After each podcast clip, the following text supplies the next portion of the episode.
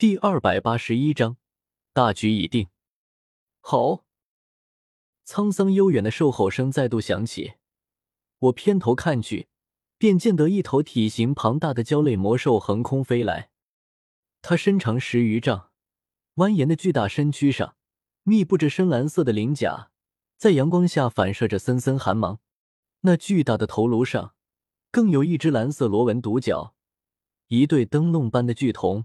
也颇为骇人，只是来的有些慢啊！云岚山上的战斗已经接近尾声了。我轻笑一声，刚要开口，却不防身旁的七彩吞天蟒好似受到挑衅，竟没有我的话，就直接朝那深海蛟兽纵身飞去。嘶！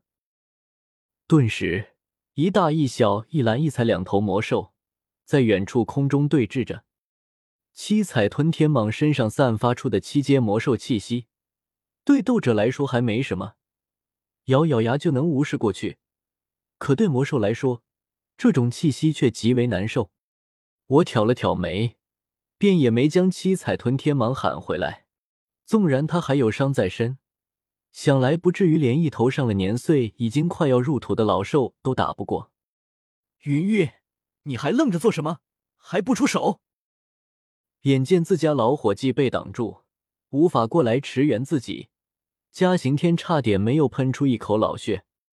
他面色阴沉下来，冷着脸朝云云喝道，试图以自己的长辈身份压制他。我瞥了这老东西一眼，冷哼一声，压根懒得理会他，因为萧炎已经再度出手，身形快如闪电，向着他杀去。八极崩。萧炎低吼一声，猛地朝嘉刑天一拳砸去。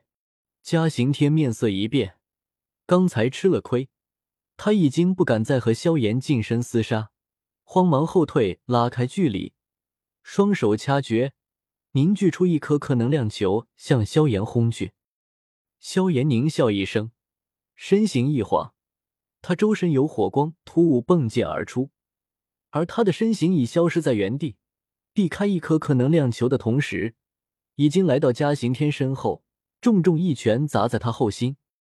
嘉刑天被打的身形一颤，动用了全力的萧炎已经不是他能抗衡的，很快便落于下风，被萧炎追着一顿暴打，再无法饶舌。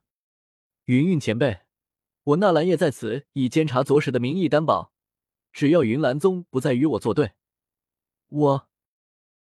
我朝云云微笑着说道，可话说到一半，我突然皱了皱眉，偏头看向远处深海蛟兽和七彩吞天蟒对峙的那片天空。两头魔兽互相嘶吼着，剑拔弩张间，随时都会爆发一场生死之战。可突然，七彩吞天蟒低鸣一声后，竟直接朝远处天空激射而去，却是跑了。我整个人都呆住了。七彩吞天蟒这是被深海蛟兽给吓得逃跑了？怎么可能？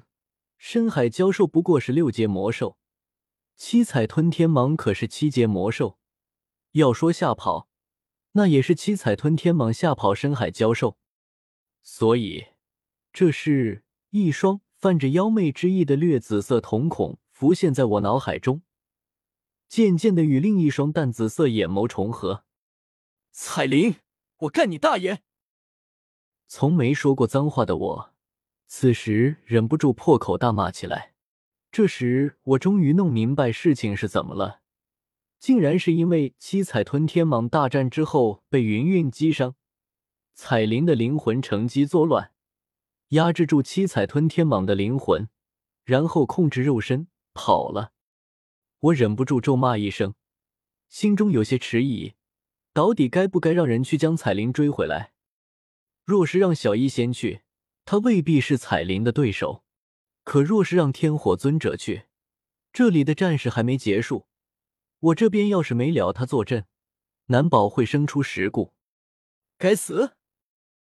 这彩铃是真狡猾，竟挑选了这么个时机，让我根本腾不出手来对付他，只能眼睁睁看着他消失在远处天际。那个方向是去塔格尔沙漠的。果然，他这是打算回蛇人圣城吗？纳兰叶，没事吧？小医仙也发现了七彩吞天蟒的异状，又见我面色焦急，不免回过头来温声询问：“七彩吞天蟒怎么突然离开了？是你让他去做什么事吗？”“没什么，七彩吞天蟒大概是挣脱了我的控制。”我苦笑了声，强行镇定下来。此时没了七彩吞天蟒的阻拦，深海蛟兽继续向云岚山飞来。而山下，那些加玛皇室大军也已经开始上山。天火前辈，麻烦你将那深海蛟兽拦下。算了，还是直接打杀了，把他的血脉精髓抽出，留作给我炼制肉身的备用。七阶魔兽可不好找，也不好对付。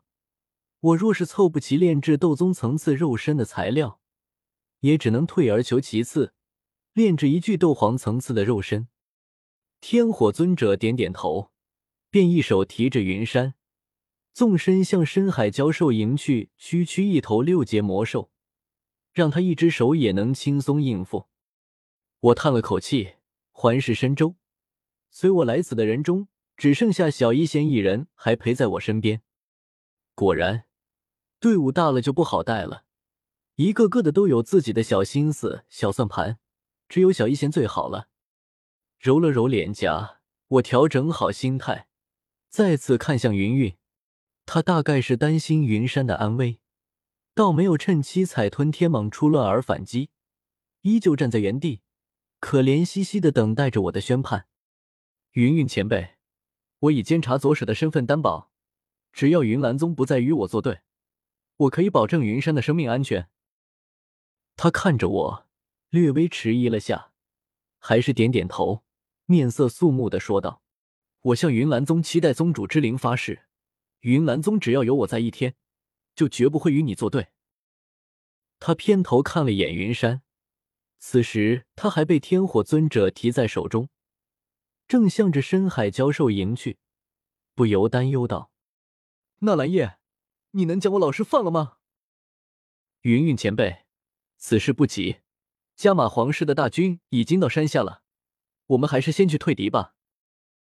我微微一笑，见他还有些不安，便又补充道：“前辈，你还不相信我吗？大丈夫一诺千金，我纳兰叶从不骗人，也从不骗前辈。”云云一双美目在我流转片刻，叹息一声，也不知道是无奈还是相信了我，平息下翻涌的斗气，连斗气之铠的收了起来。没有任何防御的朝我和小医仙有来，那十余个长老神色一阵挣扎，想伸手阻拦云云，却还是没有阻拦。不如此，又能如何？我轻笑一声，暗道大局已定。